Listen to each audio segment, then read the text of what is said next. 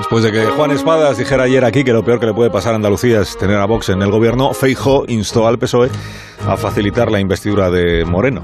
La candidata de por Andalucía, la señora Nieto, también dijo ya en este programa hace muchos días que ellos sí le van a dar una vuelta, esto de abstenerse, para neutralizar a Vox. Le pregunto a Fernando Onega cómo ve estas tácticas previas a que los andaluces el domingo se pronuncien.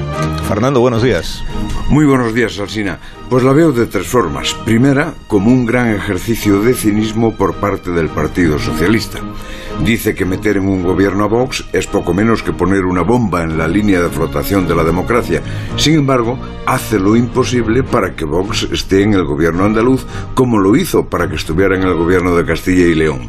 Si de verdad creyera que Vox es un peligro, haría lo que le sugiere Feijó. Se abstendría en la investidura de Juanma Moreno en un gesto patriótico acorde con lo que dice. La única verdad es que el PSOE quiere el pacto de Vox y el PP porque lo necesita para su campaña de las elecciones generales. Piensa que agitando ese fantasma, la izquierda gana mejor. La segunda forma de verlo es con tristura.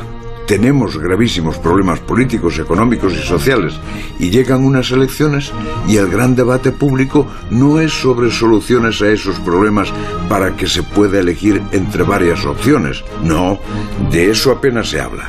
De lo que se habla, y vale como ejemplo la pregunta que se me plantea, es si Macarena Olona será vicepresidenta con Juanma Moreno.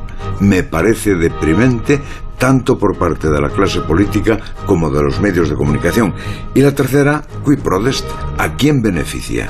¿Al pueblo andaluz no? A los grandes partidos tampoco. Beneficia únicamente a Vox, al que sitúan en el centro de la atención y la campaña sin gastar un euro ni hacer ningún esfuerzo intelectual. Hasta luego, Fernando. Hasta las ocho y media.